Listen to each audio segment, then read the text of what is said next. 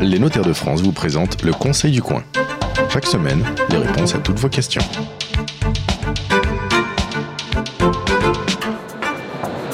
Bonjour et bienvenue sur la radio du Conseil du Coin. Nous répondons à toutes vos questions, celles que vous nous adressez sur notre compte Twitter, sur la page Facebook du Conseil du Coin. Les notaires vous accueillent chaque premier samedi du mois, un peu partout en France, dans des cafés pour répondre gratuitement à toutes vos questions. Nous sommes à Lille pour le 113e congrès des notaires de France. Le thème de cette année, la famille. Quand on parle de famille, eh bien on parle de ses enfants, on parle également de ses parents. Et c'est vrai que la vieillesse rime souvent avec dépendance et isolement. Les familles craignent alors l'influence des personnes qui sont autour euh, des personnes âgées, que ce soit une aide ménagère, un voisin, un personnel soignant qui peut être intrusif face à une personne de plus en plus faible et dépendante, euh, également sur un plan psychique et qui a parfois du mal à, discerner euh, le bien du mal. L'entrée des rémunérations de dans ces cas sont extrêmement clairement définies et on va répondre à vos questions parce qu'on sent beaucoup d'inquiétude euh, dans vos questions. Euh, Michael nous dit Mon père euh, est décédé, je suis tombé sur un testament dans sa table de nuit à la maison de retraite. Il lègue tout son patrimoine à l'aide-soignante qui s'occupe de lui depuis 5 ans. Est-ce que c'est valable Catherine? Bah, écoutez, charmante aide-soignante quand même qui s'occupait du petit grand-père, mais bon, c'est vrai que le législateur a voulu protéger effectivement la vulnérabilité et on a donc une incapacité de recevoir pour le personnel soignant. Donc euh, le testament euh, ne sera pas valable et effectivement euh, ne pourra pas s'exécuter. Et en plus, il faudrait vérifier qu'il était correctement fait, écrit en entier, de la main du testateur. Est-ce qu'il avait toutes ses facultés? S'il avait voulu léguer à un autre, une autre personne qu'un personnel soignant. Mais là, il peut être rassuré. Alors pour répondre à vos questions, Florence de Grève, notaire à Avignon, Catherine Leroux, notaire à Nantes et Jean Gasté, notaire à Nantes. Euh, donc il faut donc le personnel soignant, si je vous entends bien, ne peut pas recevoir d'héritage. Non, très clairement. Ah ouais, il y a une incapacité de recevoir qui a été prévue par le législateur, euh, donc ça s'applique effectivement à l'aide soignante. D'accord. Nadia nous dit J'aide mon voisin au quotidien, il veut me remercier de cette aide quotidienne. Ses enfants sont éloignés, ne viennent jamais le voir, mais cela me gêne qu'il me lègue une partie de sa succession. Il me dit que c'est normal, que je lui rends beaucoup de services. Euh, est-ce qu'il peut me léguer quelque chose et qui doit-il voir pour cela? Je crois qu'on est au bon endroit cette fois-ci. Florence Oui, effectivement. Donc euh, là, on n'est pas dans le cadre d'une aide médicale. Donc c'est des voisins, c'est souvent euh, une aide ponctuelle qui devient de plus en plus prenante pour, les personnes. Alors en fait, effectivement, s'ils veulent euh, ben, se faire avantager, la seule façon de le faire de façon légale, ça sera de le faire dans le cadre d'un testament qui sera bien évidemment rédigé, comme euh, l'a dit ma consoeur, donc selon les règles donc, nécessaires pour qu'il puisse bien être exécuté. La particularité là, c'est que cette personne-là ne pourra pas recevoir la totalité du patrimoine, puisqu'effectivement, la personne qui, qui sont, les personnes qui sont aidées ont des enfants, donc il y aura une réserve. Oui, on ne peut jamais des, enfin, oui, on ne peut jamais déshériter ses enfants. Il y a toujours une part qui revient aux enfants. Sauf si on leur laisse rien, bien évidemment. sauf si on leur laisse rien ou qu'on vend en viager et qu'on dépense tout. Mais là, dans, le cas précis, on peut laisser à quelqu'un qui vous aide, à un voisin, à une femme qui vient ou un homme qui vient euh, aider, mais il faut que ce soit fait devant un notaire et on ne laisse pas les, les enfants, bien évidemment. Euh, autre question d'une aide ménagère qui nous dit je m'occupe d'un homme, Henri, il a 89 ans. Il a dit à ses enfants qu'il m'avait donné un de ses appartements en 2002. Euh, deux, trois de ses enfants trouvent ça normal.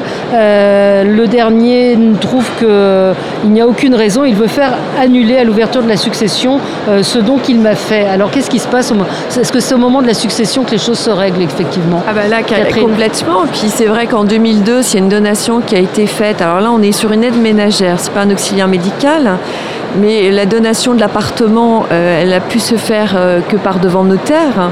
Euh, le notaire a dû vérifier que, la personne était tout à fait capable, qu'elle avait du discernement et que c'était son souhait. Donc on ne pourra pas revenir en arrière sur cette donation. Et effectivement, il ne faudrait pas qu'il y ait une atteinte à la réserve, bien évidemment, mais je pense que ce ne sera pas le cas. c'est ça, si, si, le notaire l'a fait, c'est que normalement, ça rentrait dans la capacité de celui qui a donné et qu'il a d'autres biens qui ne laissent pas les enfants. Et donc les enfants ne seront pas lésés et effectivement, euh, la donation a pu recevoir euh, entière application et on ne pourra pas effectivement revenir en arrière ou en tout cas sur cette donation-là. Il ne resterait plus rien dans la succession, mais effectivement, mais la personne devrait. Euh, alors la, donation restera valable, c'est simplement qu'il faudra qu'elle dédommage les enfants. Et voilà. et, là, là-dessus, il y a quelque chose de très important, c'est de dire si je mets tout mon, argent, enfin les économies que j'ai sur de l'assurance vie, eh ben, c'est comme si j'avais plus rien au moment de ma succession. Donc c'est très dangereux d'avoir euh, de l'argent en assurance vie parce qu'on peut ne plus rien avoir dans sa succession. Puis là, du coup, la donation euh, serait remise en cause. Alors une question, alors cette fois d'un homme qui, dit qu'au quotidien, il y a un couple qui vient l'aider à entretenir sa maison. Ils sont très gentils, on est voisins, et je voudrais leur laisser quelque chose sans qu'il n'ait quoi que ce soit à payer à l'État. Je sais qu'on doit payer 60%, enfin ils devraient payer 60% euh, de taxes. Euh, de plus, j'ai entendu qu'il y a une loi qui pourrait les empêcher de recevoir ce don. Je n'ai pas d'enfant, euh, qu'est-ce que je peux faire? Effectivement, s'il si, leur fait un don, il y aura 60% au, trésor public, ou même s'il leur fait un testament. Donc euh, il peut faire un testament. Il n'y a pas d'empêchement, puisqu'en fait ce sont des amis qui viennent l'aider, donc il n'y a pas d'empêchement euh, particulier, ce n'est pas euh, du milieu médical. Le meilleur moyen dans ces cas-là, éventuellement, pour, pour que ce soit plus juste, c'est peut-être tout simplement de les employer avec des chèques emploi-service. Et ils vont constituer comme ça, au fur et à mesure du temps, ils auront quelques revenus et puis des droits à retraite. Est-ce que ça, c'est pas ce qu'il y a de mieux? Il paiera peut-être un peu moins d'impôts sur le revenu, eux un petit peu d'impôts sur le revenu, mais comme ça, il pourra leur transmettre quelque chose. Mais s'il veut transmettre quelque chose de plus important De plus important, de plus important, de toute façon, ce sera par un testament éventuellement. Et donc il y aura ces frais de toute façon, il y aura euh, ces droits de succession euh... Alors, à verser à l'État. Dans ces cas-là, on fait, on fait un montage, on dit qu'ils gardent le droit de rester euh, habité, par exemple, dans le bien, et puis ils auront le, tout la propriété à son décès. Donc il peut commencer à faire une donation, il paiera les droits, donc euh, s'il n'y a pas d'enfant, c'est une solution, on peut l'envisager. Alors, cette fois, c'est Marie-Claude qui nous dit Je n'ai pas d'enfant, j'ai désigné une nièce héritière de toute ma succession et je voudrais m'assurer que le testament s'exécute. On m'a parlé de l'envoi en possession. Euh, qu'est-ce que c'est?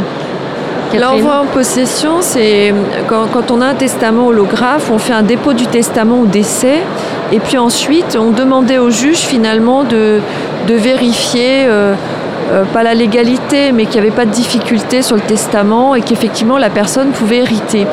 Euh, il va y avoir en fait une, une réforme de l'envoi en possession, puisqu'on est dans ce mouvement finalement de déjudiciarisation du droit et euh, où le recours systématique au juge, je crois que c'est au 1er décembre 2017, sera plus systématique. Euh, ce sera au notaire sous sa responsabilité de euh, constater qu'il n'y a pas d'autres héritiers. Alors là, s'il n'y a plus qu'une nièce, il faudra quand même qu'on vérifie cela. et donc on fera appel sans doute à un généalogiste, même de façon vraisemblable hein, et certaine, ou deux témoins, mais bon, je pense que ce sera plus sérieux peut-être de faire appel à, à un généalogiste. Et effectivement, on n'aurait plus à demander l'envoi en possession euh, au magistrat. Donc c'est encore un gain de temps aussi. Euh, oui, Fabienne. Et un moindre coût, un moindre coût également puisque c'était euh, des frais d'avocat qui étaient nécessaires pour réaliser cette formalité.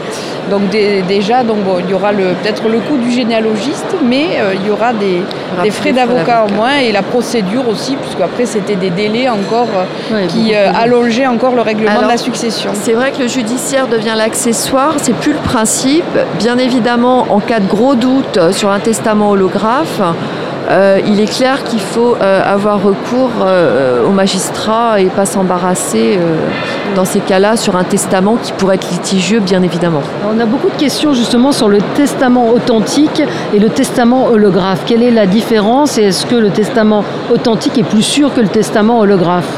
Le testament holographe, c'est un testament qui est écrit de la main de la personne elle peut la garder, garder ce document chez elle ou la remettre au notaire. Et le notaire va euh, garder précieusement ce document. Sauf que ben, on peut le contester. À l'inverse, euh, on a le testament authentique qui est reçu par euh, deux notaires, ou un notaire et deux témoins. Et à ce moment-là, c'est beaucoup plus difficile de prouver qu'il euh, y a eu une fraude, que ça a été mal rédigé, parce que c'est le notaire lui-même qui rédige. Donc ça garantit plus les choses. Quand on a une personne un peu âgée, on lui conseille de faire un testament authentique, notamment quand il y a un peu d'étention de famille. Hein. ça permet de dire, comme ça on est sûr de ce qui a écrit et on, garantit bien le respect de la volonté de la personne. Ça coûte combien un testament oh, ça, coûte 150 euh, euros à peu près. Hein. D'accord, et au moins on est garanti. Euh, après, quand on passe euh, beaucoup de temps avec le client parce que c'est très compliqué, bah là le notaire peut demander des honoraires parce que réellement ça a été un gros travail. Mais c'est assez rare quand même. Euh, une question sur la, justement des gens qui s'inquiètent. J'aimerais désigner, nous dit Marc-Antoine, j'aimerais désigner la personne qui s'occupera de moi si un jour je perds la tête. Célibataire, je n'ai personne euh, de confiance autour de moi. Euh, j'ai un ami qui a accepté cette mission. comment je dois faire pour, pour cela, Fabienne de Grève? Alors donc effectivement c'était une proposition du notariat qui a été donc euh, mis en place par la loi, c'est la possibilité de désigner quelqu'un en dehors de tout processus euh, de son vivant et en ayant toutes ses facultés pour des personnes qui sont isolées, de faire le choix d'une personne de confiance qui s'occupera de vous tant à titre personnel qu'à titre patrimonial. C'est très important le caractère personnel de cette désignation, puisque ce sont des personnes de confiance qui sont désignées en tant que telles vis-à-vis du personnel médical pour effectivement euh, s'occuper de vous en ce qui concerne votre personne, éviter un, acharnement Donc ça s'appelle donc un mandat de protection future. Euh, c'est un acte donc qui permet donc à cette personne, en dehors donc pour éviter également d'avoir un recours peut-être à une association tutélaire ou à des personnes qui sont complètement extérieures à la personne à protéger, mais de désigner la personne de confiance qui s'occupe de vous donc, et, et, lui donner un cadre légitime, puisqu'ensuite cette personne, une fois que le mandat de protection future entrera euh, en, exercice, c'est vis-à-vis de cette personne que le, notaire, de façon annuelle, devra contrôler la reddition de ses comptes.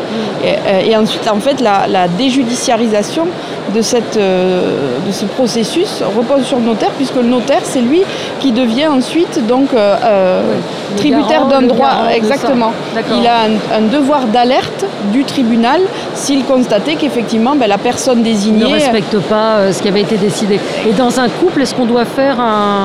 Est-ce qu'on peut le. Est-ce qu'on est obligé de passer aussi devant le notaire si on veut que ce soit son conjoint qui soit, qui soit désigné? Alors, Est-ce qu'on a besoin fait, euh, entre, entre, époux Entre époux, on, peut faire un mandat de protection. C'est vrai qu'aujourd'hui, quand on est marié, les règles euh, légales font que de toute façon, le juge va obligatoirement habiliter le conjoint. Et donc on n'est pas obligé de passer par là. Et même si euh, le conjoint, est, en général, ils ont le même âge, donc euh, éventuellement, si on n'a pas fait de mandat, eh ben, on peut demander au juge que ce soit les enfants. Et en fait, c'est une habilitation familiale. C'est plus léger que la tutelle. Maintenant, le juge, il choisit ce qu'il y a de mieux pour la famille et généralement le plus léger. Hein. il, choisit, hein. il, compare les, choses. C'est très rare d'ouvrir des tutelles aujourd'hui dans les couples, par exemple, ou dans les familles euh, où tout le monde s'entend à peu près bien. Hein, mais ce qu'il faut faire, c'est un mandat de protection, c'est très bien, euh, mais pas, pas entre époux, parce qu'en général, ils ont le même âge, donc ils risquent de perdre la tête à peu près en même temps. L'avantage euh, du contrat de, mandat de protection future, c'est qu'on va pouvoir définir le périmètre de la personne habilitée, c'est-à-dire effectivement dans ce que tu disais, des problèmes de santé, mais ça peut être le patrimoine, ça peut être de la gestion, il peut y avoir deux personnes distinctes aussi, une personne qui va s'occuper de la personne au sens euh, physique, médical, et puis un qui va gérer. l'argent. Et ça, c'est vraiment important de bien définir son périmètre euh, contractuel dans le cadre de ce mandat. Merci à tous les trois. On vous retrouve la semaine prochaine pour répondre à d'autres questions. Merci. C'était le Conseil du coin avec les notaires de France. Pour poser vos questions, rendez-vous sur la page Facebook du Conseil du coin.